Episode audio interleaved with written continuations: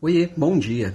Já fazem 100 dias. 100 dias de quarentena, 100 dias de isolamento social, 100 dias de pandemia, 100 dias de incertezas. Muita gente já perdeu seu emprego, muita gente já perdeu seu negócio e muita gente que não perdeu está morrendo de medo de perder.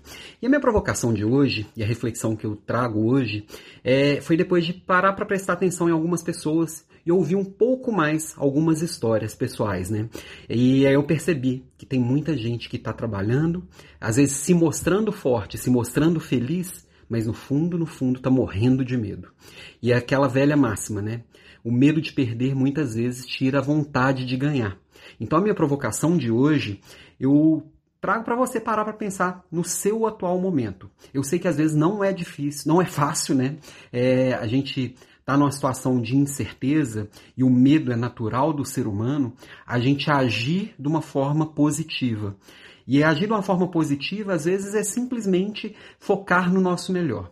Parar de ouvir um tanto de notícia ruim que está em volta da gente, parar de dar atenção para aquele monte de Vamos, chamar de tia do Zap, mas tá cheio de tio do, do Zap, e coleguinha do Zap, e muito amiguinho do Zap também, que fica espalhando coisa em verdade que só gera pânico.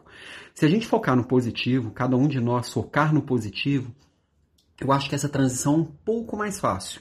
Se a gente conseguir dar visibilidade no que a gente tem de melhor e olhar por que a gente tem de melhor dentro da gente, para os nossos melhores talentos e colocar isso a serviço do outro, a serviço de todos, e não trabalhar 10 horas a mais do que o normal, é trabalhar o mesmo tanto que o normal, mas com positividade, foco e atenção no que importa.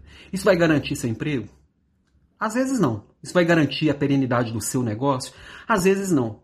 Mas se não for, pelo menos que esse período seja um pouco mais leve, um pouco mais fácil, né? Então essa é a minha provocação de hoje e vamos focar no positivo, vamos focar no que a gente tem de melhor, que talvez seja um pouquinho mais fácil.